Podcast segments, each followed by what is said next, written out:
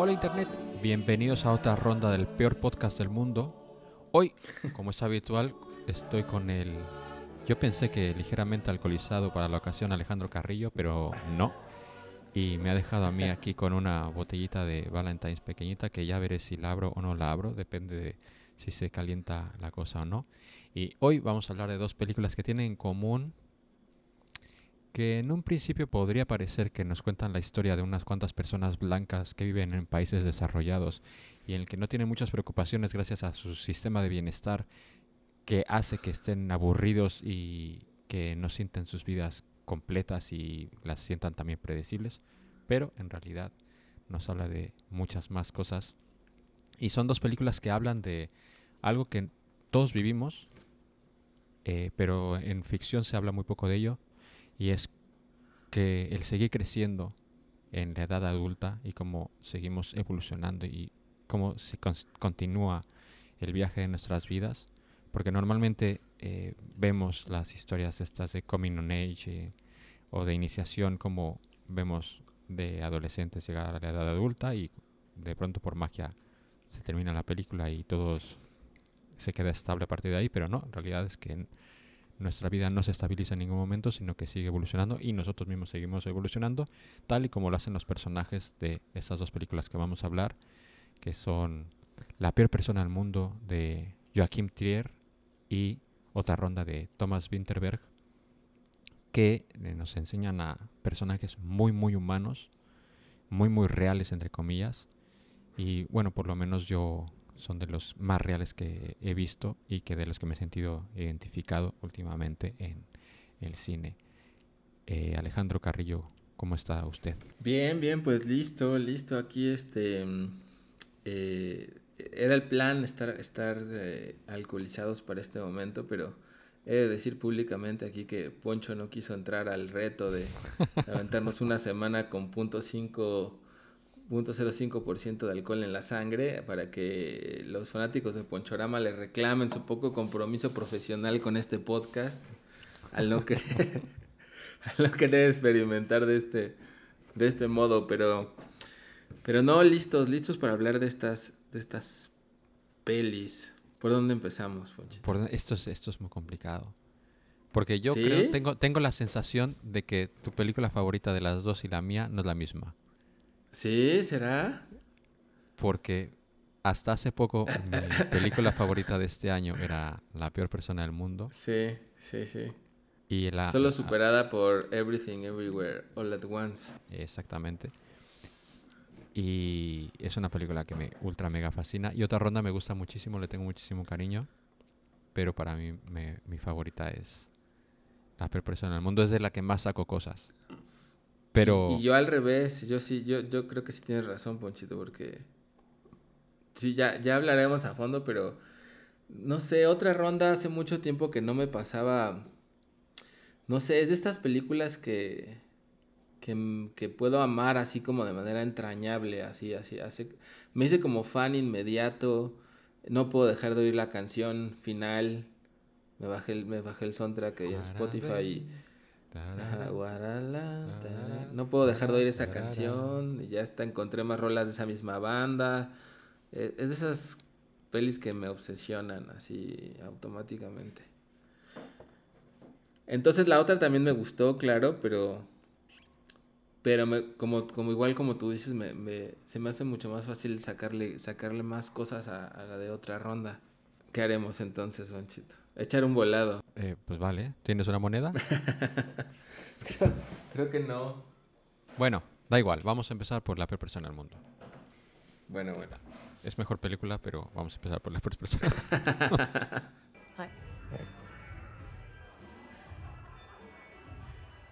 Skal ikke stille meg de vanlige spørsmålene. Hva er de vanlige spørsmålene? Hvem jeg er, hva jeg driver med. Hvem er det, hva driver du med? Åh. Hater det når ja. folk spør Det kjipt å bli spurt. Nei. Mm. Mm. Eh, La peor persona del mundo de Joachim Trier, eh, una película que estuvo nominada al Oscar eh, por mejor película no, hablando inglesa en la, en la, última edición de los Oscars. Y la anterior, de hecho, eh, edición la ganó otra ronda, by the way. Mm. ¿Y, quién le ganó a la peor persona del mundo? Eh, Drive My Car. Ah, Drive que My Car. está bastante bien, pero a mí me, sigue gustando más eh, la peor persona del mundo. Eh, bueno, ya que vamos a cumplir tu capricho de empezar a hablar de la peor persona del mundo, Alejandro Carrillo, cuéntale a la gente de qué va la peor persona del mundo. Pues va de una, una chava, este, blanca, con toda su vida resuelta, sin ningún problema. No, no es cierto. Bueno, sí es cierto, pero, pero digo, no, no es, no importante eso, ¿no? Eh, pues sí, un- un- una chava que está buscando de alguna manera el sentido de su vida, ¿no? La vemos que empieza a estudiar medicina, que, que está estudiando medicina y a no sé cuánto tiempo de la carrera se sale y dice que no, que lo suyo es la fotografía y luego está en la fotografía y dice no, que lo suyo es eh, otra cosa. Entonces está como desubicada buscando ahí qué, qué hacer hasta que conoce, bueno, sigue desubicada, pero en su desubicación conoce a un autor de cómics eh, que es Ask. famoso, ajá, y que, que tiene, que es bastante reconocido en es Noruega, ¿verdad? Y la otra es. Dinamarca. Ujú. Ok. En Noruega, eh, y pues es un tipo que le lleva pues que unos 20 años por lo menos. Eh, y, y un poco cómo es su relación con él, y se quieren mucho, pero pues hay mucha diferencia de edad. Y de pronto conoce ahí de manera inesperada a otro, otro chico que le mueve, que le mueve el tapete bastante. ¿Cómo se llama? Es el... Abe- Avedin. el Avedin, el musculato ese. ¿no? Así es. Eh, eh, pero bueno, o sea, en realidad, si lo vemos desde ahí, pues parecería como una trama muy, pues muy simple, ¿no? Pero, pero dentro de esto ocurren muchas cosas, principalmente int- internamente, ¿no? En los, en los personajes. Eh, digamos que esa sería como la trama básica, ¿no? Sí. De lo que ocurre ahí. Y Eso es muy curioso porque cuando empecé a ver la película, la primera vez, eh, cuando nos, nos presentan a, a Julie, Julia, me hice esto de hace mm, resoplar porque dije, "Pf, ahora estar viendo la, la- a esta mujer que no está conforme con nada, que está cambiando toda su vida y es... El, el primer lo, lo primero sentimiento que me, que me hizo sentir fue como de... "Ah, qué, qué- qué- qué asco de gente, esta gente que se aburre porque puede aburrirse. Sí. Eh, pero pero a medida que iba avanzando en la película me, es un personaje que me, que me fue que me fue enamorando porque es de- me, me hizo sentir que estaba viendo algo muy real. Es, es una cosa como muy extraña. Y escena a escena me iba como encandilando la película.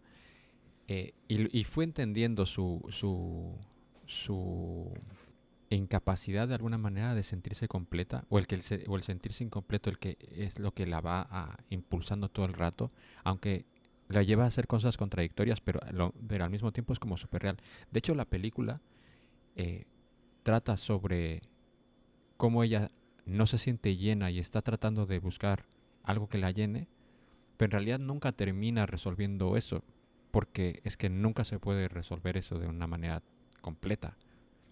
Va de eso pero pero no no no no no es como que termine sabes como como si fuera una rom-com como bueno al final eh, está casada con un hijo y entonces ya formó una familia entonces ya ya está está completa sino que no o sea, Ujú, ujú. pa- sí, sí. pasa su- un tránsito de, de, de una parte a otra y ya está y, y va a tener que seguir lidiando con ese tipo de cosas Aunque quién sabe, ¿no? Porque en cierto sentido yo creo que... O sea, coincido contigo que uno, pues uno nunca...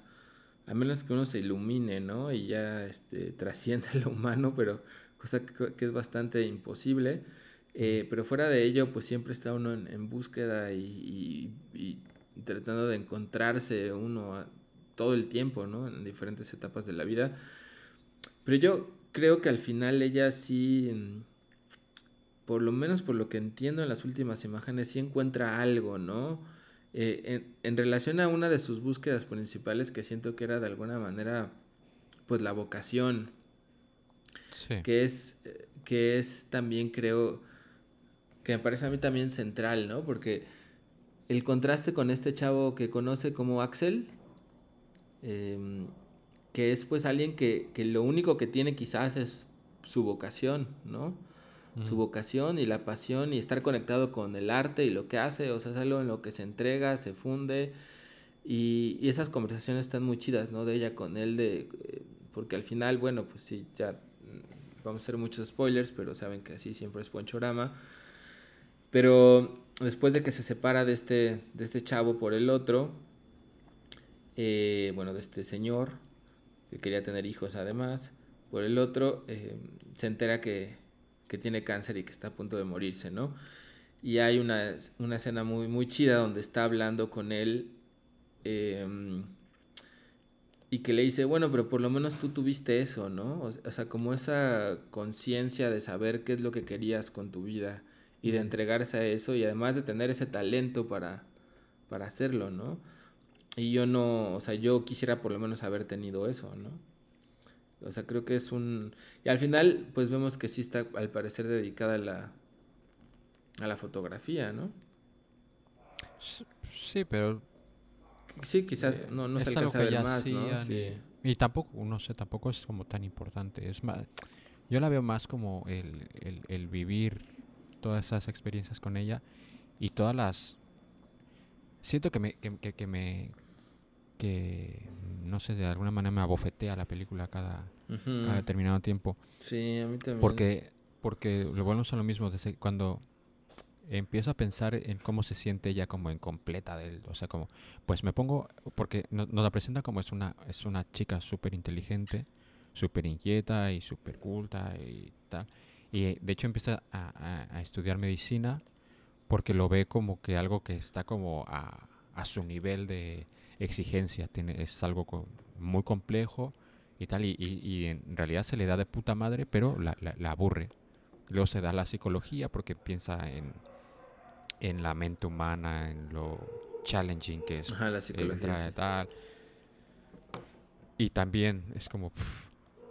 Y luego la fotografía, pero porque se ve a sí misma, llega a pensar que se ve a sí misma como un ser muy visual y que pues es lo que tiene que, que hacer. Pero al mismo tiempo luego se pone a, a- a trabajar en una librería y pues es como se conforma un poco con ello, que luego es gracioso porque, bueno, gracioso, no, es, es real y complejo como llega un momento en que ah, tiene una conversación muy dura con Aidin y para golpearlo anímicamente le suelta en cara que pues sí, pues tú estás trabajando poniendo cafés y ya está.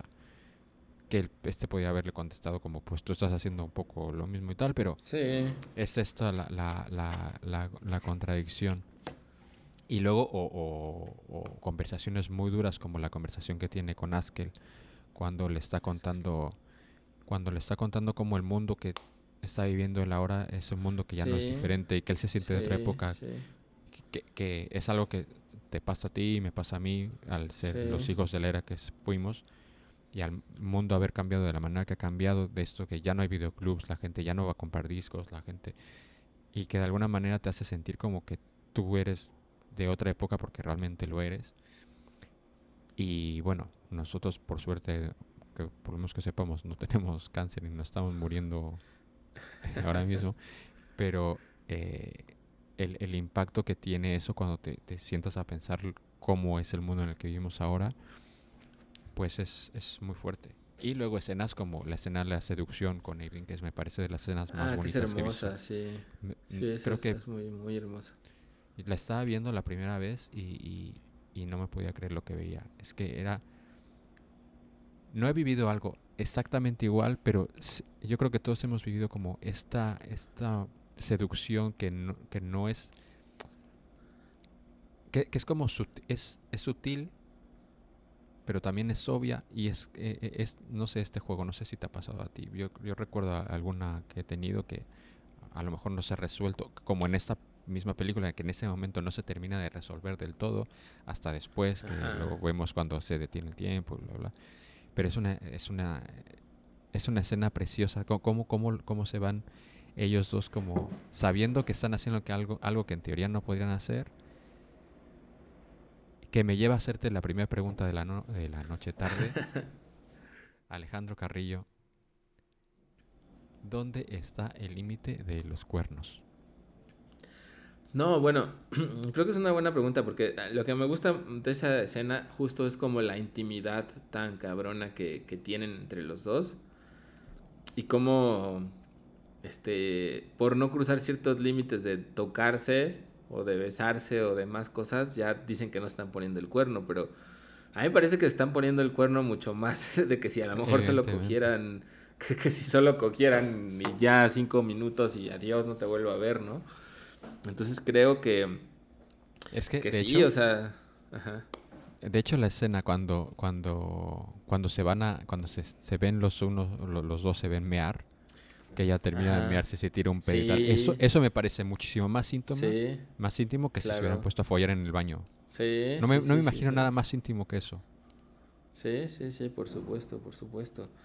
No, sí. em, y de hecho, eso, eso me recuerda hace poco. Yo, yo, yo solía. Durante mucho tiempo tuve sueños donde, donde este, mi, mi, mi compañera siempre iba en la calle y veía a cualquier güey y, este, y se le abalanzaba y se ponía a coger ahí enfrente, con él enfrente de mí y yo quedaba choqueado, impactado y todo el rollo, ¿no? Este, y bueno, se fueron transformando esos sueños y todo el rollo. Y ayer, ay- anti- ayer o antier tuve uno donde no, nada más estaba ahí como con otra persona y justo no, no pasaba nada, ni se cogía ni nada, pero yo sentía justo como que tenían una conexión muy cabrona y eso me dolía, me dolía muchísimo, ¿no? Eh, mucho más que los otros que nada más eran así como, como que solo, solo cogían desesperadamente. Y es eso, o sea, porque la, la conexión que tienen ellos dos ahí es, es, es brutal, ¿no? Y, y, y como dices, todos los juegos de seducción y, o sea, la intimidad de, de esas escenas están bien, están bien chidas, ¿no? Además de que yo creo que esta chava actriz tiene la sonrisa más seductora de la Pues. historia del cine y más bonita, o sea, te puedes quedar embobado ahí viéndola, es una cosa de locos, ¿no? De hecho, la escena donde la ve, eh, cuando es- está bailando, que él, que él la está viendo, que está bailando la ella sola, que- es como, Ajá. yo lo estaba viendo como, esta, esta, este es el ser más perfecto que he visto en mi vida. Que Sí. no lo es, pero en ese momento, No lo de la manera sí. que se mueve, es como, ¿qué es esto? Y cómo sonríe, porque, o sea, de hecho, si la ves como, no sé, si la vieras así como en una foto, quizás no, no se ve que sea tan guapa, ¿no? Pero, pero la sonrisa, el movimiento, o sea, hay algo que es como infinitamente seductor, no sé. Sí, sí, que es, no, que es sí, muy sí, impresionante. Pues, A mí lo que me pasó fue, fue, una, fue una experiencia muy rara porque mm, cuando acabé de ver la película, o sea, yo sentí como que como que me había gustado, pero nada más así, ¿no? Como que, ay, me gustó, pero como que no sentía que me hubiera impactado como, como otras películas, como otra ronda que en cuanto acaba es un impacto así brutal. Pero mm, fui a verla con, justo con, con, con Lidia, mi compañera.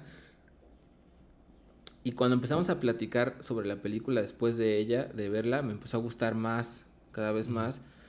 Incluso ahora que la platico contigo me, me, gus- me gusta más, o sea, como que siento que es una película que, que me deja como muchas cosas, o sea, no tanto el impacto mismo de la película, como, como, como con un cierre dramático y tal, sino que me, me va sembrando cosas sobre las que puedo pensar sobre, sobre mí mismo conforme pasa el tiempo, ¿no?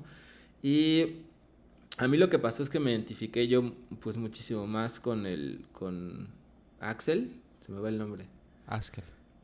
Askel, Askel. por, por mucho, ajá, Askel, Ujú. ok.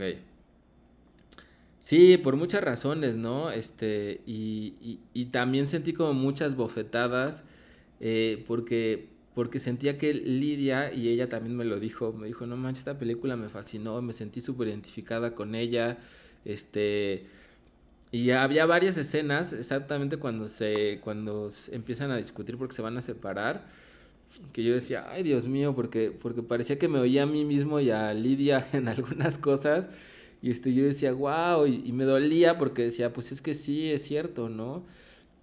O sea, tanto que como que en ese sentido e- ella le dice una cosa, ¿no? Casi dije yo, wow, que le dice así como que eh, es que tú eres súper racional y analítico y lo tienes todo así como muy, este, se te hace muy fácil entender esas cosas. A mí me cuesta mucho eh,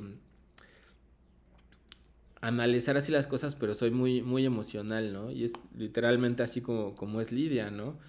Que es mucho más emocional y, y, y- y tiene otra manera de acercarse, de acercarse al mundo y... Y luego a veces justo también han sido como las pláticas, ¿no? Que, o sea, yo sí, yo sí siento, a pesar por supuesto de que estoy muchísimo, muy perdido en muchas cosas, creo que el, el yo haber encontrado personalmente la escritura, eh, hasta antes de que me decidiera 100% dedicarme a la escritura, sí sentía eso, ¿no? Como ese, ese hueco, ese no estoy haciendo lo que debería de hacer. Y cuando, cuando encontré, o me decidí, porque la encontré desde muy chiquito la escritura, cuando me decidí así dedicarme lo más que pudiera, así como oficialmente a eso y, considerarme un escritor, sí sentí que eso eh, ya no, ya no sentí ese hueco que sentía, ¿no? Ese como reclamo vacío de, no, es que no, no estoy haciendo lo que tendría que hacer, lo que me gustaría hacer.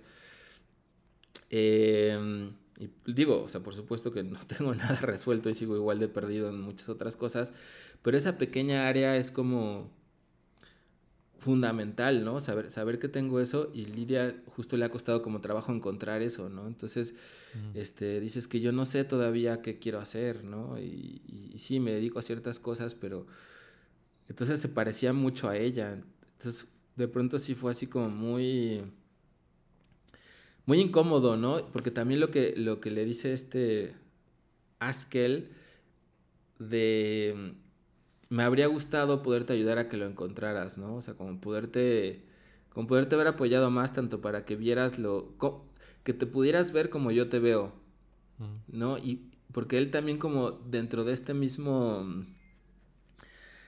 eh, pues seguridad de, de saber lo que hacía y lo que quería, pues también le costaba trabajo verla, verla a ella, ¿no? Mm. Y eso es este. Pues sí, o sea, sí fueron momentos así muy incómodos que, que, que después sirvieron para que pudiéramos justo ella y yo platicar, platicar sobre esto, ¿no? Y fue, fue muy. Eso, eso estuvo muy chido. Yo es también es una escena que me impacta porque y volvemos a esto a, a- que lo que me hace que lo sienta muy real es que Askel en este momento eh, la trata de una manera súper condescendiente y súper manipuladora la manera Y Sí, lo- sí. Y es como tío estás siendo un imbécil pero es que yo he sido ese imbécil sí, y esto sí, es una sí. cosa que, que, que no estoy muy acostumbrado a ver de, este- de, de la manera que la estoy viendo. Y que de, al mismo tiempo que estoy viendo la película me está haciendo eh, re- ver cosas de, de mi vida, momentos de mi vida, en que yo he sido así. Y, y es, es, y es muy duro. Es una... Pues, porque la película es muy chula porque te porque en muchas partes me, me siento identificado con ella, pero también me siento muy identificado con, con él. Con Abe no tanto porque Sí, tampoco no. profundiza de la misma manera como con ellos dos. De hecho, lo- los que más profundidad de- tienen son ellos. De hecho, eh, hay, una, hay una escena que, que me, me gustaría hablar contigo, que es por ejemplo la escena de la entrevista de Askel, que es una escena también como muy dura, que tiene que hablar, que tiene que ver también un poco con, con también eso, cómo, cómo ha cambiado, cómo ha cambiado el mundo, cómo, cómo cosas que nosotros hacíamos antes, por ejemplo, yo creo, o sea, estoy seguro que si ahora mismo subiera alguien al- algún capítulo de Radio Perro que hacíamos en directo y tal, las Sí, cosas que llegamos a decir Poncho. o tal, pues, ma- o sea, nosotros mismos ya nos, nos autocancelaríamos porque... Y que obviamente no, no es por defender a, a Askel y al, al tipo de tal que hacía, pero es que es como complicado. Porque sí que estaba mal de alguna Sí. manera, pero es como... Yo Pues no pienso lo ahora sé, cuando... no lo sé, Ponchito. No, porque te digo que eh, no, es como cuando los estos artículos de la peña que eh, ve como muy juzga con los parámetros de hoy en día cosas Claro. como, como Friends o como, bueno, ah, obras Sí. de los noventas y tal. Es como, sí, tienes razón, pero por otro lado, es que es una cosa de su época que en realidad el mundo era un poco así, ¿sabes? Entonces, que no es exactamente lo mismo que pasa con Askel, pero es una cosa que, que, me, me- que, que- que me hace que, que de, de esas tantas cosas que hace la película que le estoy dando vueltas y vueltas y vueltas y vueltas. Y son muchas las cosas que hace. No sé cómo ves eso tú. Sí, no, no. De hecho, pues también, o sea, fue, fue, te digo que fue muy chistoso porque ella también me dijo, no, y además él se parece mucho a ti y los libros y, o sea, podría haberte estado oyendo a ti en esa entrevista decir todo eso. Yo creo que yo me hubiera, le hubiera bajado dos rayitas porque creo que sí se pasa ese güey. O sea, o sea, entiendo lo que quería decir y me parece que puede tener razón, pero podría no haber dicho puta ahí y se hubiera ahorrado muchas. O sea, era un poco como sentido común, ¿no? Pero bueno, entiendes que puede ser también porque de cómo estaba él, pues ya le habrían dicho que tenía cáncer y no sé. Pero bueno, es una entrevista donde justo están hablando, ¿no? De unos cómics que él tenía que parecían ser muy, muy machistas para, para, para los tiempos de ahora. Y él empieza a hablar sobre el arte y sobre, sobre lo que para él es el arte. Y dice algo que a mí me parece interesante, o sea, que, que yo puedo escribir un cómic de un personaje machista no me hace a mí machista, ¿no? Sino solamente es una parte de mí que se está expresando. Y, y la otra pues le, le reclama y le tira duro, ¿no? Eh, y al final, pues yo hablaba eso con Lidia, o sea que yo entiendo un poco como los dos, los dos lados, ¿no? O sea, yo entiendo, yo siento que un artista no puede limitarse ante la presión social ni a cómo cambian los tiempos y, y tiene que, que expresar lo que hay dentro de él. Y si dentro de él hay cosas horribles, pues esas cosas horribles necesitan expresarse y yo creo que un lugar muy seguro de hacerlo para los demás es, es en el arte. Pero también comprendo que hay mucha gente que no tiene por qué y que no quiere y que tiene todo el derecho de no querer ver ese tipo de contenidos. Y también me parece ese tipo de arte. Y también me parece completamente válido, ¿no? O sea, que alguien diga, no, yo no quiero, no, no quiero ver esto y tiene todo el sentido. Pero no sé, o sea, es que son, son como muchos niveles. Está como... Porque Es que lo conflictivo aquí es que él, en esta entrevista, están hablando del arte que hacía él hace 20 Antes, años. además, claro. Con el 20, a- eh, claro, él, eh, 20 años antes, por lo menos, digamos que más o menos es, yo creo que lo que se entiende que es el tiempo que ha pasado, es no solamente él en ese momento es un chaval de que tendría 18 o lo que fuera, Sí. o 20 sí. años, sino que ese chaval en a sus 20 años vive en un mundo muy específico que es, consume un tipo de cosas muy específico. De hecho, él se hace nombre por hacer esa cosa que en ese momento eh, supongo que era como universalmente aceptado, o bueno, no universalmente, pero si él se con- consigue hacer el nombre que se hace es porque tiene realmente un impacto y no se habla específicamente de lo conflictivo que eso no su obra en ese momento. Lo conflictivo Sí. realmente sería que él en ese momento, en 2021, 2020, que es cuando, en- cuando está sucediendo la película, esté haciendo ese tipo de contenido. Entonces la, la discusión no es la misma. Claro, aunque también, también él dice eso, ¿no? Y por eso dice esto de, la palabra puta, ¿no? Que dice, es como, mira, como si yo en una obra de arte agarro y digo que eres una, que eres una puta, pues no significa que yo piense que tú lo eres, ¿no? Este, sino, sino que esa parte, hay, hay, hay algo en mí que quiere expresar eso, aunque no, aunque yo incluso no esté de acuerdo con, con eso, no sé, no sé, creo que son, para mí,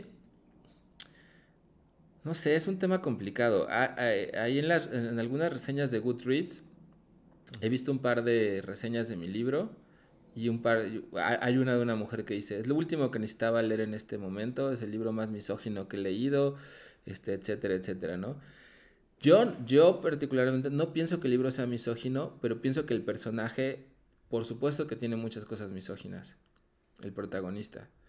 Em, y, y- y no estoy de acuerdo en su visión del, en su visión del mundo, que era muy parecida a lo que yo tenía entonces, pero, pero pienso que ese, ese es el personaje, ¿no? O sea, no creo que porque haya un personaje misógino hace que el libro sea misógino.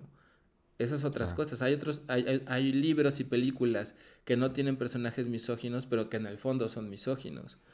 Em, entonces es muy complicado porque también hay esa demanda de que limita mucho al arte, que limita mucho al arte, como esto, no, no sé si lo hemos hablado en algún momento, pero que yo me enteré hace, hace un tiempo que había estos, tienen un nombre específico, como lectores de conciencia o no sé qué cosa, que muchos escritores reconocidos y todo cuando acaban, o escritores, lectores sensibles creo que se llaman. Entonces cuando acaban su obra, se la dan a leer a uno de estos escritores sensibles y marcan en el libro todo lo que pudiera ofender a alguien, a cualquier comunidad. No, esto puede ofender a los LGTV, esto puede ofender a, a tal comunidad indígena, esto puede ofender a tal, esto puede ofender a tal, esto me ofende a mí. Entonces ya el autor quita todo lo que pueda ofender a alguien. ¿no? Entonces a mí eso me parece pues lamentable porque, porque es, es, es cortar, cortar el arte, cortar un impulso que necesita ser, ser dicho para no ofender a nadie. Creo que eso es muy distinto de, de limitarnos socialmente a un montón de conductas y comentarios que han sido dañinos, a maneras de relacionarnos con los demás, que por supuesto que está muy bien que nos las cuestionemos, pero, pero en el arte, no sé. Ya me estoy apasionando como el Axel en este tema, Ponchito. No, es que es, es, es, es un tema complicado y que él resuelve bastante mal. En- Sí, sí, creo que él, sí, él solito se echó la soga al cuello y no era, no era necesario, ¿no? No. Llegar a ese extremo. Y lo curioso es como esto lo vemos porque ella, porque Julia la- lo, lo ve en la tele mientras está en la en la en la cinta en el gimnasio y de alguna manera vuelve a, a tratar de conectar con él, aunque no conecta realmente y directamente porque luego pasa lo del cáncer y todo eso, que es cuando realmente lo vuelve a ver.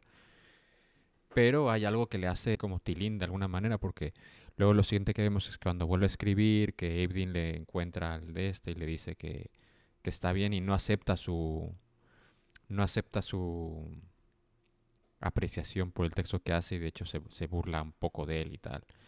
Y es porque ella le, le ha cambiado el- la percepción que tiene sobre, sobre él y es eso en, en el, en el constante salto que va dando ella, que de hecho que creo, no, no sé si en algún momento dice que eh, ah, lo tenía apuntado por aquí, que, que nunca llega al final de las cosas, que ella va saltando una, de una cosa u otra, y eso viene también incluido el, la, las relaciones que tiene con, con las personas, que de hecho en la película la vemos con varios, varios chicos, porque siempre va saltando como en otro y, pues, y son muy, gente muy diferente que la traen en momentos específicos de su vida por una cosa muy específica o, o vemos al, al- al tío este ma- alto mamado y tal o luego eh, el, el propio Askel que es, la trae de una manera como más intelectual el Evdin que creo que es una cosa como más eh, carnal lo que lo que lo, lo atrae de él. No sé. Y luego, otra de las cosas que me gusta es que, de la misma manera que te digo que la película no, no, no termina de una manera como, ahora ya es una buena persona, ahora es una mujer completa, porque no lo es. Ajá. Eh, ella no se va haciendo mejor, bueno, ella sigue creciendo, pero no, no es que como vaya, va- vaya avanzando y va adquiriendo eh, un nivel de bondad mayor. De hecho, la, la- cuando va a visitar a Askel, cuando ya está, ya él está muy mal y tal, más de la mitad del tiempo cuando están en la conversación están hablando de ella misma. En teoría, ella había ido a visitarlo a él para ver cómo está y porque está jodido. Y en cambio, toda la conversación gira en torno a que ella está embarazada, él no sabe qué hacer, que no sabe si quiere algo. Y es como, y claro, tú lo ves y es como, tía, pero es que no, esto no va de ti. Y es muy bonito que la película haga esto, porque lo otro sería como, claro, ella tiene ya un nivel como de... Al, al, al irse completando, pues entonces ya va a poder tener una plática con él como en el que lo va a apoyar y lo va a llevar de la mano a hacer el tránsito aceptable. Pero no hace esto porque eso sería una puta mierda. Hace lo que es más real, vuelvo a lo mismo. Sí, sí, sí, y también, eh, Otra cosa que también me, me comentaba Lidia que se me hizo interesante es, es este rollo de cómo, que también es un poco lo, lo que, lo que dices, ¿no? De cuando ve a Axel en la entrevista, de cómo uno de alguna manera pues, pues sigue conectado también con sus exparejas, ¿no? Eh, Sí. y cómo, y cómo cuando llegas a saber de ellos o algo, pues sí hay algo, o sea, no es obviamente que las quieras, este, ni que quieras volver con ellas, pero sí hay ese, ese tú mismo que se conectó con, con ellas en su tiempo y es como, como esa sensación, digo, depende de las experiencias también y de quién específicamente, pero, Claro. pero, pero digamos que en términos razonables, pues sí puede haber esta especie de cariño de, ah, no manches, órale, qué chido que le está viendo bien o qué chido que está haciendo esto. Porque también es como verte a través de ellos en las diferentes etapas de tu vida y conforme y, y cómo ha sido cómo ha sido cambiando, ¿no? Y eso también creo que está ahí muy muy presente en esa peli. A mí, a mí me gusta mucho cómo, cómo lo ve ella a él en la entrevista, ¿no? O sea, que sí está francamente emocionada por verlo. eh, justo, ¿no? Como si ya fuera, quizás ya no, no quiere nada romántico con él ni volver, pero, pero es una parte de, de su vida. Bueno, y que la ves preocupada, la ves como Sí. por un, por un lado e- el, el plan como qué estás haciendo y por otro lado sientes el impulso que tiene ella de, de ella saltaría a- a- al plato ese a, a- darle no- no, sé si a darle una hostia a él o a ellas o a, o todo el mundo pero es como es, es la, la- la actuación de esta mujer en, eh, en esta película eh, Renate Reinsve es, es una cosa. Luego volvemos a lo mismo, de la- la manera que tiene de seducir a la cámara, la manera que tiene como de enternecerte o de, o de hacerte reír. Hay, hay una parte buenísima cuando se cuela en la boda esta, que es donde cuando termina conociendo a Leibdin, que se cuela en la, en la, en la boda esta, porque no sabía que Sí. en Noruega se hacen las bodas en las casas de la gente, pero bueno, hay muchas cosas que hace la gente del norte de Europa que no entiendo, que seguramente no es, pero bueno. Eh, pero es que cuando se mete ahí empieza a trolear a la, a la banda, que está, que empieza a hablar con una, una señora que tiene hijos y que le empieza a decir, no, es que yo, claro, soy psicóloga y, y- y- y si usted abraza mucho a su hijo, pues lo va a convertir en un psicópata. Entonces no lo abraza y la otra como, ¿qué me estás diciendo? Me estás diciendo que sí, sí, sí, esto está comprobado. Es que... Y eso me parece... eh, claro, te enamora, ¿sabes? Es- es- encu- encuentras, o sea, ves a alguien así te, te encandila. No, y todo el tiempo está jugando con este contraste entre el tiempo, ¿no? Entre las, entre las generaciones, justo como en esa escena entre los que ya son eh, padres y ella que no quiere tener hijos, en la reunión con los amigos de él. Este, que escena también está muy chida, ¿no? Cuando están peleando los dueños de la casa y ellos este, este, están oyéndolos gritar como si fueran sus papás, y no se bajan a, a la camita y se quedan ahí abrazados oyendo cómo pelean. Pero lo bueno, de esa, lo, lo bueno de esa escena es que cuando pasa eso ella sonríe y ella hasta ese momento estaba muy incómoda porque eh, tenía la percepción esto de que estamos en una casa con la familia perfecta y todos son perfectos y se quieren y se adoran y tal. Y de Cierto, pronto cuando, cuando ocurre todo el Cristo este y, es- y escucha a estos gritar y tal, eh, se va abajo, pero la, la, el saber que no estaba ante alguien perfecto le, le- le hace, le hace sonreír. De hecho, al otro día en la mañana, cuando, cuando va a saludar a la chica esta, la saluda como un poco como que, eh, ¿qué tal? Un poco como riéndose Sí, un es poco de la cierto, situación. notado eso, pero sí. Es, es verdad, es verdad. Y, y siguen contrastando todo el, todo el tiempo, ¿no? De nuevo esto que dices que también me gustó mucho de, de cómo piensa el, el Axel sobre, sobre el paso del tiempo, ¿no? Y, y, y cómo, cómo también no nos llega a pasar. O sea, yo no me siento en el punto de Axel en ese sentido de que ya me sienta desconectado de ahora y que ya todo lo mejor es lo viejo. Sí. Pero sí, o sea, creo que no, creo que me, me voy dentro de todo pudiendo adaptar a los tiempos. Digo, aún no entro a TikTok, lo cual para estas épocas ya es algo difícil de procesar, pero, pero es- ¿tú ya estás en TikTok, Ponchito? No, lo he intentado, pero no, no, no soy tan creativo visualmente. No, Ajá, no, no, sí, yo sabría qué hacer. Todavía no, ya por lo menos estamos en las otras redes, pero no en TikTok al menos. Eh, pero, pero sí que hay otros temas donde sí, ¿no? O sea, yo por supuesto que sigo oyendo música nueva y, y descubro cosas, pero hay cierta música de mi vida que especialmente descubrí en, en la adolescencia y en la, y- ya esas edades y en la juventud que, que por más que descubro música nueva, esa es como mi música, ¿no? De toda la vida, o sea, como que nada la puede suplantar, ¿no? Por más que descubra cosas alucinantes, como que uno empeña el corazón en esa en cosas de esa época, ¿no? Igual con muchas de las pelis que hemos hablado aquí, ¿no? Que que a lo mejor no son tan buenas algunas que otras, pero por lo que empeñamos emocionalmente mientras crecíamos al verlas, pues son, son demasiado importantes. Bueno, porque es muy interesante lo que, lo que cuenta él que, que dice, cuando lo empieza a contar cómo está haciendo casi su día a día y que dice, pues estoy viendo las películas que me gustan en bucle una y otra y otra vez.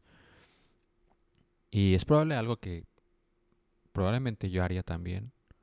No, no vas a poder consumir todo el contenido que, te- que, te, que, que te queda por ver ni contenido nuevo. Entonces, es harto probable que me pusiera a ver las mismas cosas que me super mega fascinan otra vez porque querría volverlas a retener una vez más. Creo que es bastante probable que me pasara. Y también porque es un espacio de seguridad, ¿sabes? Supongo. Sí, sí. Sí, es, es, un, es un espacio donde estás. Pues en ese loop, ¿no? Pero es. es está, está, está muy padre este contraste entre las, las generaciones y. Está bueno, la verdad es que sí. Vuelvo a refrendar esa opinión que entre. que me gusta más todavía cuando hablo de ella que. que, que- que en el momento. Pero, o sea, me gusta, me gusta, sí, me, me, gusta, me gustó mucho esta peli. Bueno, y ahora vamos a hablar de otra ronda. Nej, altså, det, er jo, det, er jo, det, er jo, det er fordi, der findes en norsk øh, filosof og psykiater. Der findes Skorterud. Du er så dum. Nej, nej, prøv nu at høre her. Skovgrød. Som faktisk mener, at det er fornuftigt at drikke. Aha. Når man kører bil, eller hvad? Nej, men hele tiden. Han øh, mener, at mennesket er født med en halv promille for lidt. For lidt. Ja, okay. Men det er da meget interessant. Altså, jeg bare lige, jeg skal lige forstå. En halv promille, siger du, ikke? Hvor meget er en halv promille Det er et-to glas vin, ikke? Og så skal man så konstant holde den der på den der halve promille, ikke? Okay. Ja. Øh, Men altså, skal man så drikke noget hele tiden, eller? Ja, altså øh, han, han peger faktisk på, at når man har den der sådan lidt halve promille i blodet, Ja. Så er det jo der, hvor du sådan bliver sådan lidt mere afslappet og sådan lidt mere... La película de Thomas Winterberg, protagonizada por Mads Mikkelsen, que no es la primera que hacen juntos, pero de eso ya hablaremos. Una- han hecho antes otra película muy interesante que es La Casa. Pero bueno, Alejandro, ¿de qué va otra ronda? Pues va de unos maestros, como de, bueno, de, de una escuela en la que supongo que hay secundaria, prepa y hasta primaria. Y todos son, la mayoría son cuarentones, hay uno que es un poco más grande, justo el que es como el maestro de primaria, educación física. Eh, y vemos que, pues, el principal, el, el, el Mats, pues está como bastante deprimido, ¿no? Está como dando sus clases de historia de modo bastante de hueva, incluso pues se ve que ningún alumno lo respeta y le dicen, pues es que si a ti no te interesa, ¿por qué nos va a interesar a nosotros, no? Y él se mantiene como lejano de todo y bueno, un día van a, cenar al aniversario de a- cuando el cumpleaños 40 de uno de ellos y empiezan a tomar y primero el Mats no quiere tomar y al final toma. Total que se van emborrachando y en ese momento llega la parte crucial donde, donde él, el cumpleañero, les dice que hay un filósofo, creo Noruego. que igual nor- noruego, ajá, que dice que en realidad lo que le pasa a los humanos es que han venido con, con un punto cinco- punto 0.05% menos alcohol en la sangre. Que, que si tuvieran esa, esa cantidad, todo estaría, todo estaría bien. Eh, y entonces queda un poco ahí la conversación y se ponen una muy buena borrachera, se la pasan muy bien, disfrutan mucho y el día siguiente pues vemos que el, el tiene que dar sus clases, pero, pero vemos que se encierra en, una, en un cuarto y saca una botellita y le empieza, se le empieza a empinar. Y, y se pone, ya al final del día, siente que no puede manejar, entonces va y le dice a su amigo el, el cumpleañero, le dice, oye, no puedo manejar, llévame, ¿no? Y empiezan a platicar, y dice, lo siento, pues es que quería ver esta teoría que dijiste de este güey, quería probarlo, no sé qué. Entonces van a casa de uno de ellos y están nuevamente los cuatro y se quedan viendo y dicen, ¿y si probamos, si experimentamos esta teoría de este, este, este filósofo, de este filósofo? Entonces empiezan a hacer un plan de, y a poner reglas para cómo hacerle para, para vivir con .05 nivel porcentaje de alcohol en la sangre, ¿no? Entonces las reglas son que pues nada más van a tomar hasta las 8 de la noche y los fines de semana no van a tomar. Y, y el cumpleañero, que además es el que da las clases de psicología, eh, dice que van a escribir un, un paper, un, un, Un estudio. documento y un estudio sobre, sobre las reacciones que van teniendo. Entonces todos se ven literalmente uno a otro como adolescentes emocionados por lo que están a punto de hacer. Y pues ahí vemos cómo van, van reportando sus descubrimientos en, en el mundo de vivir así. Y vemos por supuesto cómo las clases de todos mejoran. eh, hasta que tienen que ir aumentando el nivel de alcohol Bueno, no tienen. para no tienen, En quieren aumentarlo para ver para ver qué para ver qué más reacciones ocurre en su estudio con un poco con la justificación, no, pues tenemos que investigar para ver qué, qué- para, para reportarlo en el estudio. Que esto, por otro lado, esto Eh, es, es, ajá. es- es una violación del método científico, porque tendrían que haber terminado realmente el método hasta el final, de la misma manera, El pero... primer- Sí, digamos Pero que bueno. su método científico fue bastante libre, por decirlo así, bastante poco apegado al método, al bastante método chispado. científico. sí, sí, sí. Pero pues eh, un poquito es eso y, y- y lo que se va desencadenando con, con este experimento. Eh, sí. Es muy... eh, es, volvemos a lo mismo, es una película con la que te puedes ver reflejado en tantos momentos y...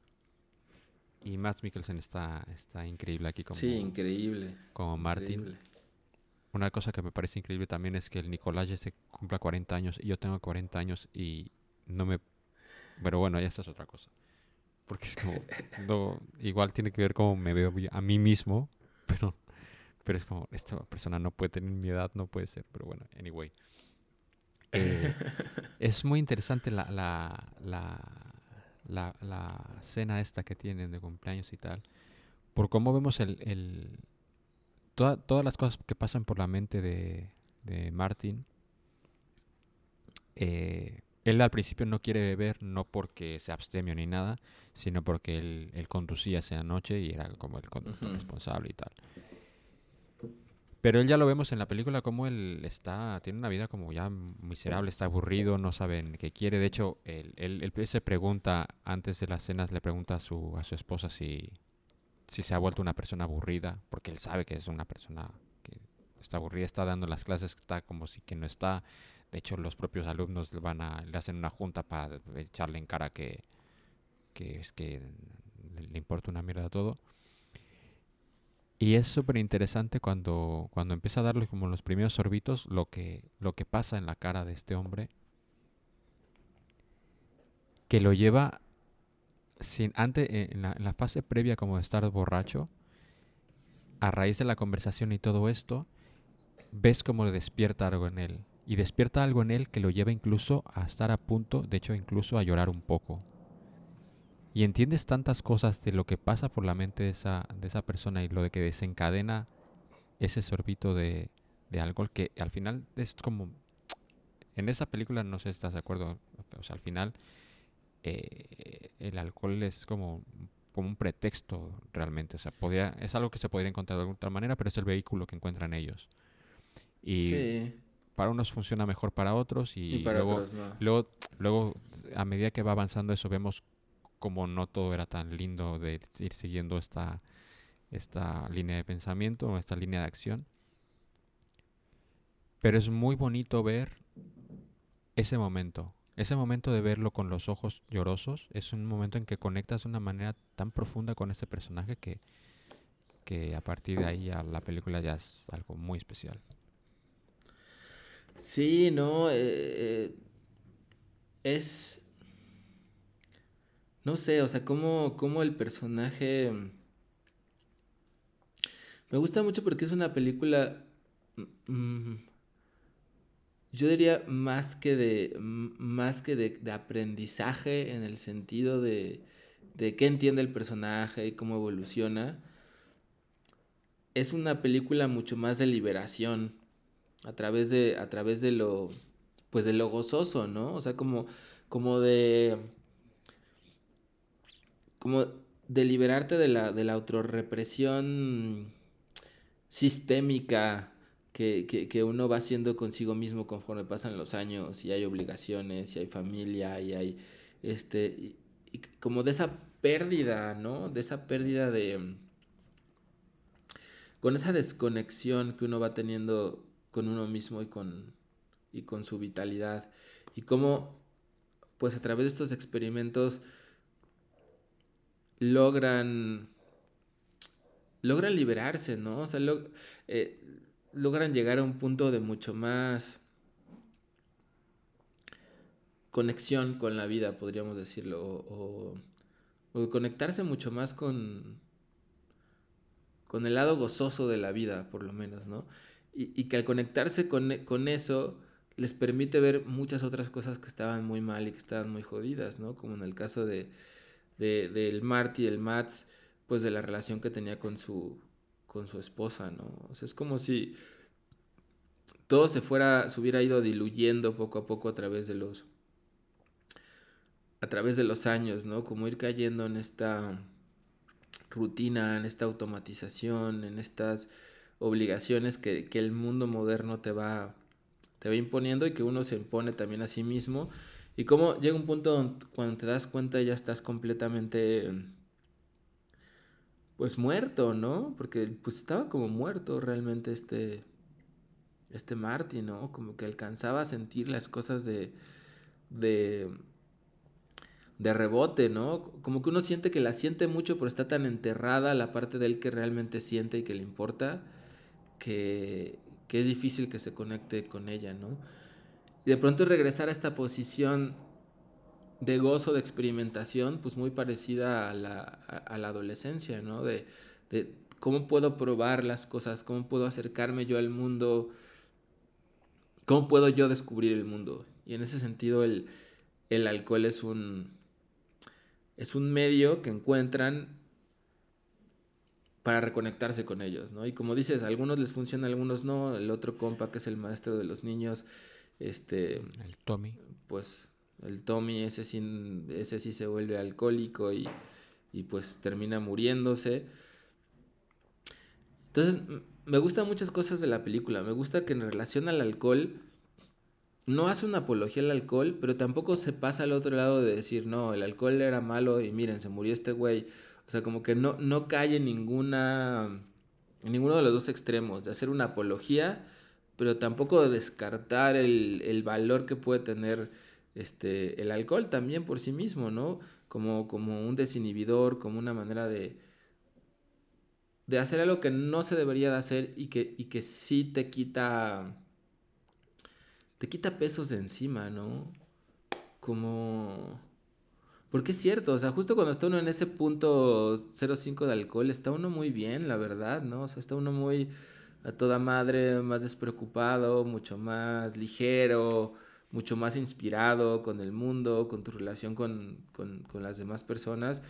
Es un estado que está bastante chido, ¿no? La cosa es cómo lo controlas o como para, para no pasarte a otros lados, pero la cosa es que ese punto 05, yo creo que hay muchos momentos en, en la adolescencia principalmente, eh, y en otros momentos de nuestra vida a través de otros, de otros medios que, que uno puede estar, estar allí de forma natural. Pero cuando no se puede, creo que es una muleta que puede ayudar a, a- a reconectarte con eso, no sé. Sí, bueno, es que el, el- el que sea con el alcohol y todo lo que viene relacionado a ello es lo que hace como conflictivo el que cómo te sientes realmente es como porque hay una cosa que hace muy bien esta película que es como te hace ver como ellos han cambiado su vida, menos Tommy obviamente, Pero llega un momento de que deciden como, venga, vamos a llevar esto al límite, vamos a hacer la escena más divertida de la película eh, y, y- y- paramos.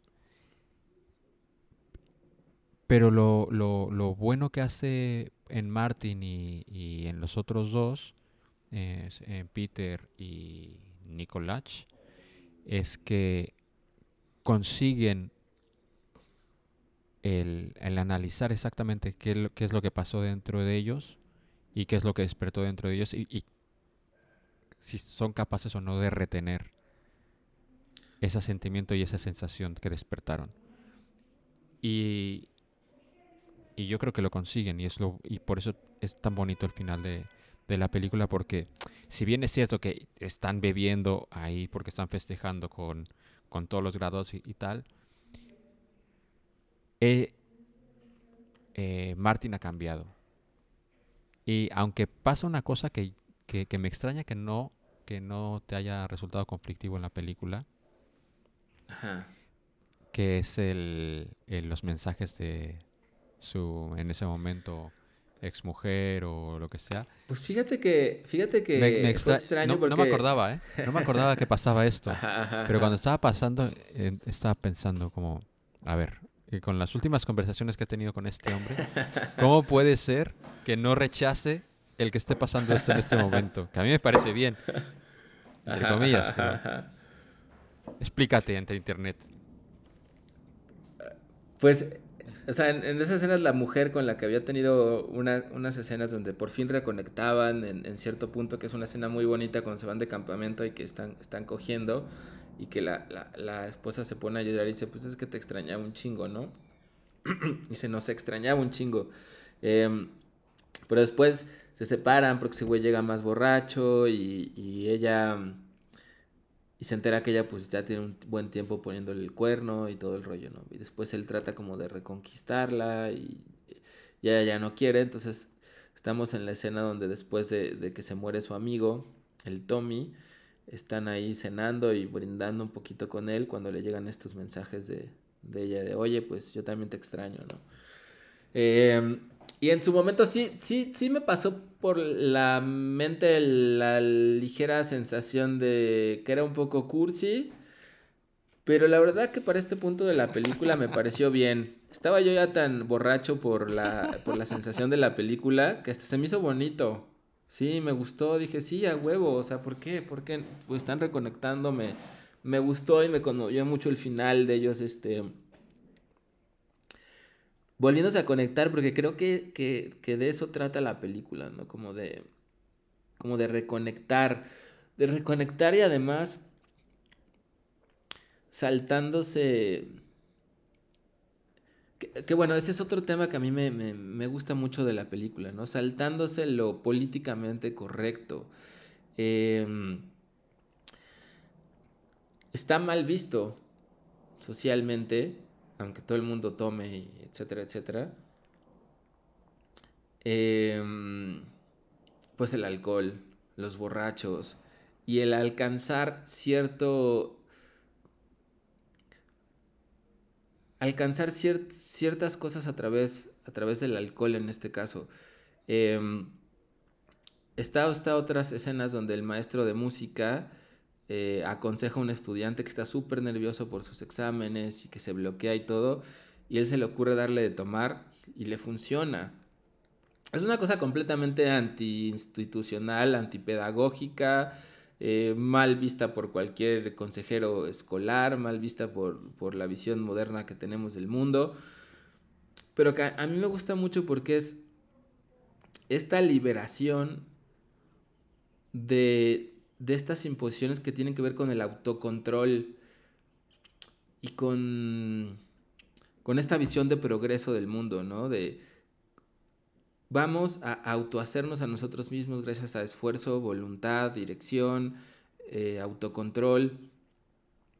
Entonces de pronto lo que te dice la película es, no necesitas tanto de eso, ¿no? Necesitas relajarte, olvidarte de todas estas tonterías, eh, del deber en todos los sentidos, porque el deber es lo que te está bloqueando, el deber es lo que nos bloquea. Y, y pues disfrutar, ¿no? Es, es esa película que va de lo... Me, me parece que retoma el valor de lo dionisiaco en la vida, de la pérdida de control en la vida. Em, y eso me parece, me parece maravilloso. Estamos como cada vez tan acostumbrados a que el modelo sea perder cada vez menos el control. Incluso cuando tomamos socialmente, ¿no? O sea, puede llegar a estar aceptado muy bien tomar, pero no al punto de, de perder el control y quedarte tirado en la calle como, como se queda el Martin en alguna escena. Porque eso ya no está chido, eso ya no está bien visto.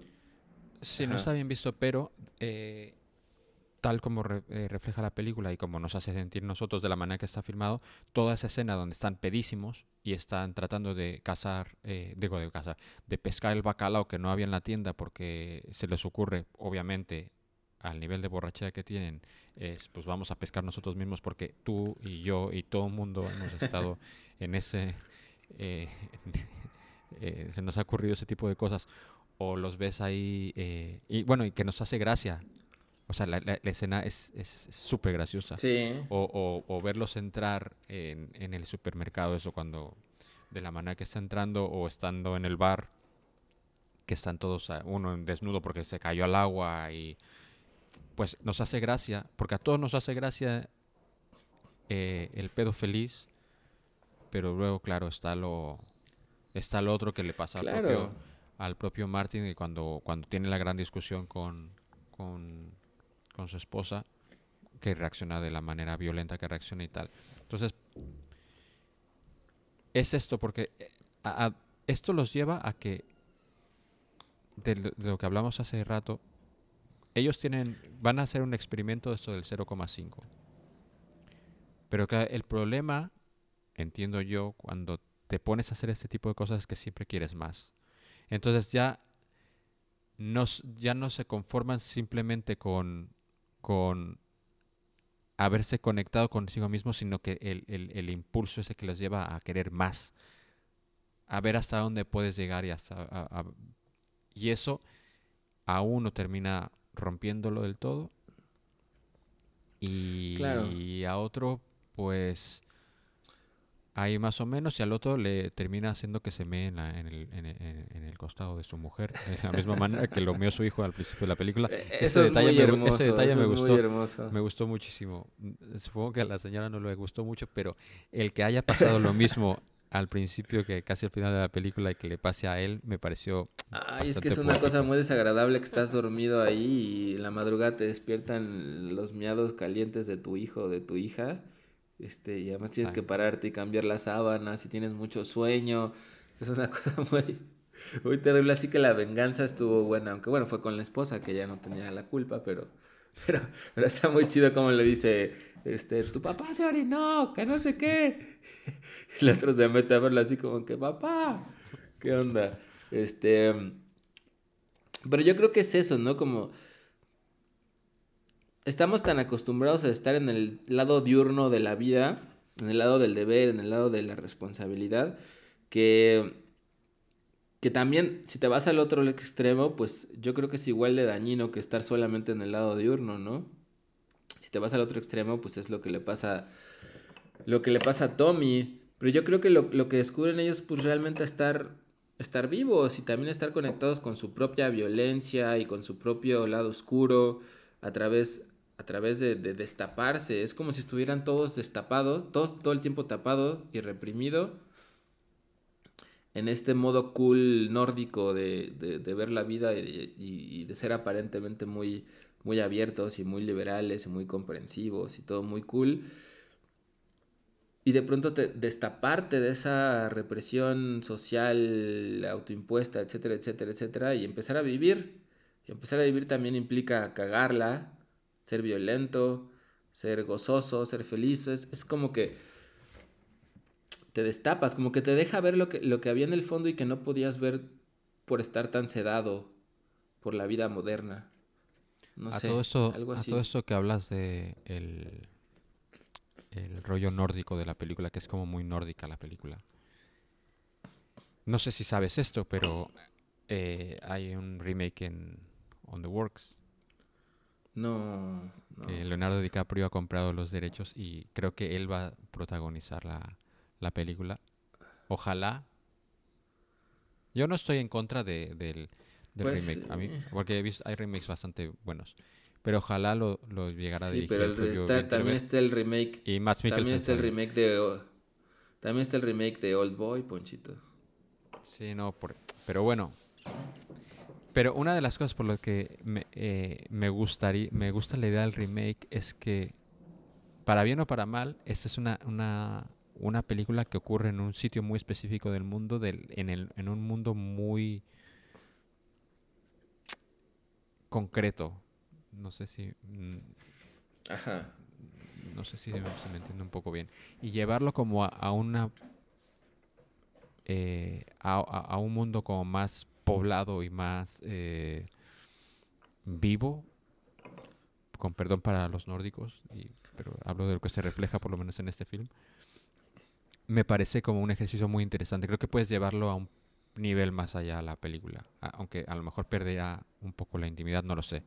Supongo que esto ya dependerá de quien lo dirija y, a mí, a priori, no me parece una mala idea, pero Pues a mí, o sea, me suena interesante, pero también, o sea, no, se me hace tan, tan, tan perfecta esta peli y, y no sé, o sea, que, que digo, papá, ¿qué le mueven? O sea, si ya está tan hermoso, tan, está tan hermoso ya, ya, esto que no, no.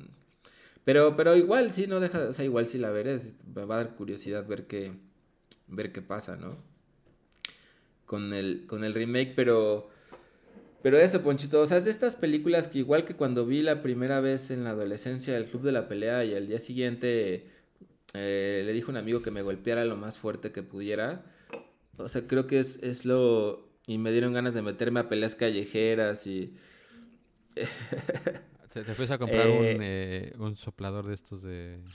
Un Pues medidor de, sí me- de alcohol.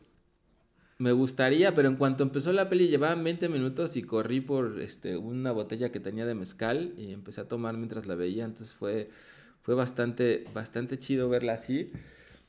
Y literalmente pues sí, tengo muchas ganas de, de convencer a Ponchito de que se una al club del punto 05, por lo menos una semana, a ver qué pasa ya después de que de que de que pasen los los festivales o armar un club aquí, porque de hecho el- comenté ahí en Facebook y varios pusieron, ay, sí, no manches, hay que hacerlo, hay que hacer un club, que no sé qué. O sea, yo... Pocas excusas es este necesita la gente para estas cosas. Pocas excusas, pero es que además es controlado, porque no es, no es tan sencillo ya. como nada más le voy a poner hasta la madre. Se necesita disciplina no, sí, para pero- hacer esto. No, evidentemente. Se y necesita Martin, disciplina, ah, es porque que- tienes que estar... Ajá. Era muy Pero disciplinado, Marty. Sí, era muy disciplinado, pero yo creo que habrá pasado, no habrá pasado ni una semana cuando... Y si subimos un poquito la dosis, y es que no subieron la dosis como un 2%, o sea, pasaron del 0,5 al 1,2. Es como, a ver, ahí ya estás pedit, o sea, ahí ya estás achispado, mano. O sea, ahí no estás solamente un poquito desinhibido, ahí ya, ya haces bromitas. Sí, Entonces, sí, sí, sí, sí, sí, que, sí, sí. ah, otra, otra cosa que se me olvidaba. Que o- o- uno de, el Nicolás, creo que es el que, que dice, bueno, para que suba más rápido y que no nos huela el aliento y tal, pues una de las técnicas es snifar y que de hecho lo vemos snifar el vodka. Sí. Que eso me recuerda a, hubo una, no sé si lo sigue haciendo la muchachada hoy en día, pero me acuerdo hace como 10 años o algo así, que había una práctica que una, sal- salieron, salieron en las noticias, o lo leí por ahí, que había, había chavales, había muchachillos que, que remojaban en, en, en vodka tampones Y se lo ponían aquí, ¿no? Y se los, no, se los metían, una... se los metían por el culo. Ah, es cierto. con vodka cierto. y, entonces, y decían que es súper Sí. peligroso. Bueno, decían que uno, te empedas más rápido porque lo, lo absorbe muy rápido la sangre eh, eh, por ahí el, el alcohol. Entonces te empedas muy rápido porque también era peligroso, no sé por qué era muy peligroso, pero que, que, le recomendaban a la gente que no, no se metían tapones, no tampones con vodka, pero bueno, no sé. Es cierto, es cierto. No, y, y es que yo en otra película vi otra que, que, que te- se rapaban aquí en la cabeza. Bueno, yo no, no, me, no me necesitaría rapar porque no tengo pelo, pero justo en la coronilla y se ponían empapado un pedacito de alcohol con, con alcohol aquí y que también te ponía así hasta, hasta la madre muy rápido. De hecho, hay una, peli lo vi eso. hay una comedia con el John Cena que es, es- es papá de un adolescente. Bueno, son como, son como tres papás. Es una comedia de estas muy tontorronas. Pero me hizo gracia. Eh, y son como, tienen sus hijas adolescentes y, y se van por ahí, no me acuerdo qué pasa exactamente, pero las van buscando y terminan en una fiesta y están, pues esto, lo- el típico, los típicos chavos que están pues eh, empedándose y pues bebiendo an- a cantidades industriales de cerveza. Y él por tratar de como de mezclarse con la banda dicen a ver qué, qué están haciendo y medio le engañan para que haga una burrada que eh, se metía como un eh, eh, como un tubo por el culo. Y por otro lado hay como un como un embudo y, y, y tiran, a- tiran por ahí la cerveza para que para que va- le vaya entrando y se supone que era broma, pero el, pero el güey sí que lo hace de verdad y pues se pone la peda de su vida, pues a- absorbiendo por el, por el animal, absorbiendo eh, la, la- la cerveza. La escena es increíble, me, me gustó mucho, pero bueno. No, eh, Me, me- me recuerda a una escena que vi ahora de... Bueno, esta- estas pelis sí me avergüenza mucho decir que me gustan. Creo que es esta que voy a decir es la peli que más vergüenza me da decir que me gusta guilty muchísimo. pleasure. Y que me mata de risa. Este, Jackass, especialmente la última. Nunca he visto No, nada, nada me hace reír como eso, Ponchito. Deberías de ver la última. O sea, es una cosa a mí que, que me... Y, y me siento muy avergonzado porque son todos unos idiotas, pero... Pero es maravillosa. Deberíamos hacer a lo mejor un- una sesión de películas idiotas y vemos esa y La risa en vacaciones 5 una cosa así. a ver, a ver qué, a ver qué pasa. Puede ser, puede ser. Nunca he visto ninguna Jackass, pero bueno, ver esta, a ver qué tal. Pero bueno, a mí, a mí también me última. hace reír. O sea, entiendo que es gente haciendo el imbécil y pegándose. Es el humor este de- de los Simpsons de este, oh de- no, la patada en la entrepierna, diablos y todo. Pero es, es maravilloso, es maravilloso. Sí, también sí, me hacen gracia. sí. Pero nunca he visto una, pero bueno, la veré. Pero bueno, de la misma manera que, Eh. que, que, que, que ver a estos viejos borrachos es entrañable. ¿sabes? O sea, yo Es recuerdo, yo recuerdo la. Esta vez no me hizo tanta gracia porque ya sabía de ella, pero la, la primera vez que, que la vi en el cine, pues el cine está- está- estaba todo el mundo muerto de la risa porque, claro, ver a alguien muy pedo. En, eh, ven- ver a alguien en ese tipo de peda Sí, siempre, siempre que- es gracioso. No, yo, yo digo que la... bueno. O sea, todos tenemos anécdota de, de, de Sí. nosotros borrachos. ¿sabes? Eso es lo que te iba a decir, Ponchito. Es que está muy, este, muy moralmente eh, descalificado, pero, pero yo sí siento que muchos momentos muy gloriosos de mi vida, especialmente, o sea, me acuerdo unas megas borracheras allá en, en Barcelona, este, cuando llegamos allá, que, que, que sí recuerdo que fueron momentos gloriosos, ¿no? O sea, de verdad, de verdad gloriosos. Em, pero ¿qué es esto, no? Esta, esta pérdida de control y esta, este, este estado de, de pérdida de las de- de fronteras eh, gloriosas, ¿no? Y eso me parece que está muy chido. Y mm, algo más te iba a decir y se me fue la onda. Yo creo que el problema aquí siempre, Eh. el problema con el alcohol siempre es el control. O sea, creo que todos hemos sentido ese, ese, ese momento de liberación. El problema es que mantener ese momento de, de- de Sí. liberación. Porque uno también tiene miedo que imposible. se desvanezca y por eso empieza a, a tomar más para que no se desvanezca ese punto exacto. Y, y ahí es cuando te empiezas a pasar y... Sí, o, o- o- o te metes una raya para que no te suba más. Bueno, o sea, ya entras, entras en un círculo ahí que, Vicioso. que está bien, pero no es sostenible en el tiempo, creo yo. Pero bueno. De hecho, ellos paran el experimento porque una de las... Sí. ya cuan- cuando lo paran dicen, ah, después de la super megapeda, que la- eh, eh, para todo esto, esa super megapeda es intencionada. O sea, dicen, lo vamos a dar todo Sí. y se acabó. Eh, de las conclusiones que sacan es que eh, se tiene que parar el experimento por el problema social que deriva del, de- del beber alcohol, porque de una u otra manera saltan triggers que o Sí. no, puedes parar o te vuelves un poco violento según cómo te Y pille por la riesgo movida. a volverte alcohólico. y por riesgo al alcoholismo que es lo que le pasa a al Tommy que bueno Sí, pobre hombre que también tiene su perro mal que le tiene que ayudar a mear y todo eso. Sí, se quedó ahí solito, se quedó, se quedó ahí solito el perro, pero, Pero sí, no, no, la, la amé, o sea, lloré por muchos momentos, lloré este, de forma muy, muy, muy, muy ruda, o sea, me, todo el tiempo me, me llegó, la amé, me conmovió, este, casi me pongo a bailar solo porque no me sabía la coreografía que es el match al final, que también la coreografía está fantástica. Porque Eh, justo es eso, ¿no? Como de, empezar- de pasar Empe- podrías empezar tu canal de TikTok pues haciendo tu, esa coreografía. tu coreografía de, de Martin. es difícil, ¿eh? Este, es difícil, es difícil. Pero, pero es eso, ese es el viaje de la peli, ¿no? De un tipo que ya no quiere, que alguna vez en su juventud estudió baile y que está en un punto donde ya no quiere ni intentar ni bailar ni nada, a la escena final donde hace esa gran rutina, rutina de baile, ¿no? Es como atreverse a bailar otra vez. ¿Sabes qué me encanta de esa, de esa escena, de esa rutina? Que el, eh, el Martin está dándolo todo y están todos los chavos pedísimos y nadie lo está mirando y a todo Sí, el mundo le da, le da puto igual. Y tú estás, eh, eh, tú, tú ve- es que te digo que estas películas me encantan porque hacen cosas como muy reales. Tú, en una película más convencional, y probablemente esto pase en el tráiler, digo en el tráiler, en el remake si se llega a hacer, cuando está bailando, pues entonces que todos los muchachos lo voltean a ver, es como, ah, qué guay, qué enrollado es el profesor y tal.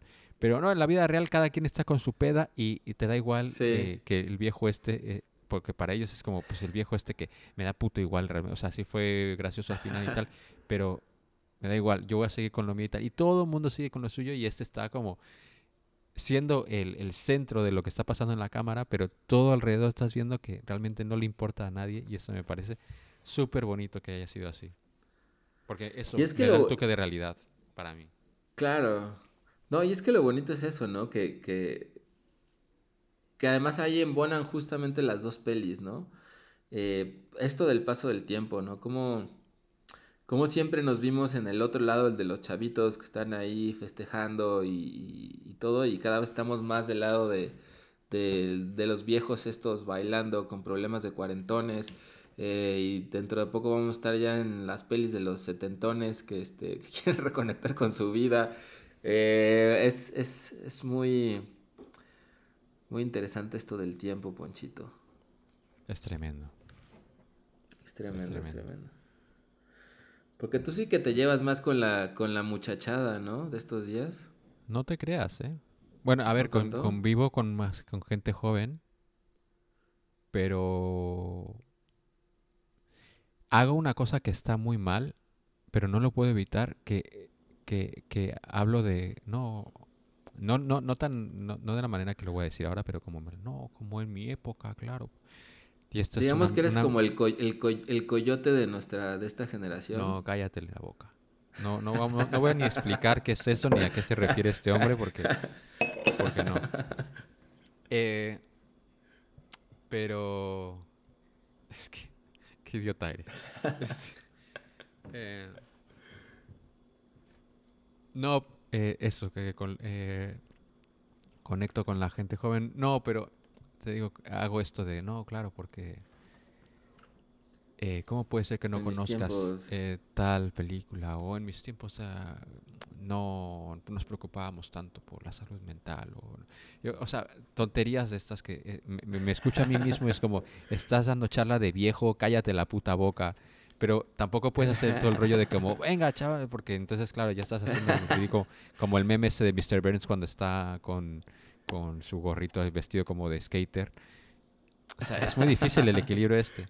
Es que, por ejemplo, estaba escuchando un podcast en la mañana que eh, The Dark Knight creo que cumplía eh, 14 años, ¿no? Algo 15 así. años, 14, 15 años. 15 años. Es una puta burrada esto. Y esto me... ¿Qué hacemos con esto? ¿Qué hacemos con Pues esto? mira, lo- el, MC, el MCU tiene 10 años ya. O Lo más. que hay que hacer, Ponchito, es que destapes esa botellita que está ahí, des un par de tragos y eso, eso lo soluciona todo. Pues, es probable.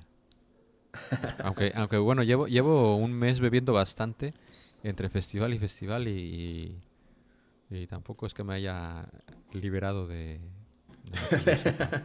aunque tampoco hay vídeos ahí comprometidos míos, pero bueno. Seguiremos intentando. Durante las vacaciones probablemente lo...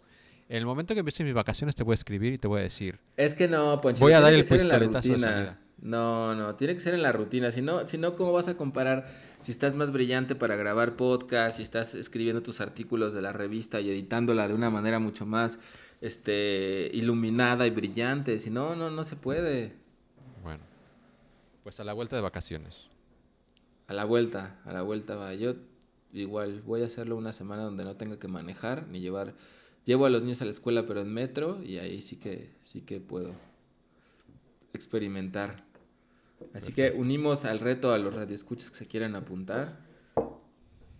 Sí. Que nos La única cosa es que hay que, eh, hay que ejercer como un ejercicio de votación si nos quedamos en el 0,5 o hacemos un 0,7 para estar como todos un poco más tranquilos o más achispadillos. Mm, me da, me da un poco de miedo, Ponchito. Yo diría que empecemos con el punto 5, si no. Mira, ellos avanzaron muy rápido. Tú ya quieres saltarte al punto 7 desde el Pues inicio. porque ya empieza ya, bueno, está bien.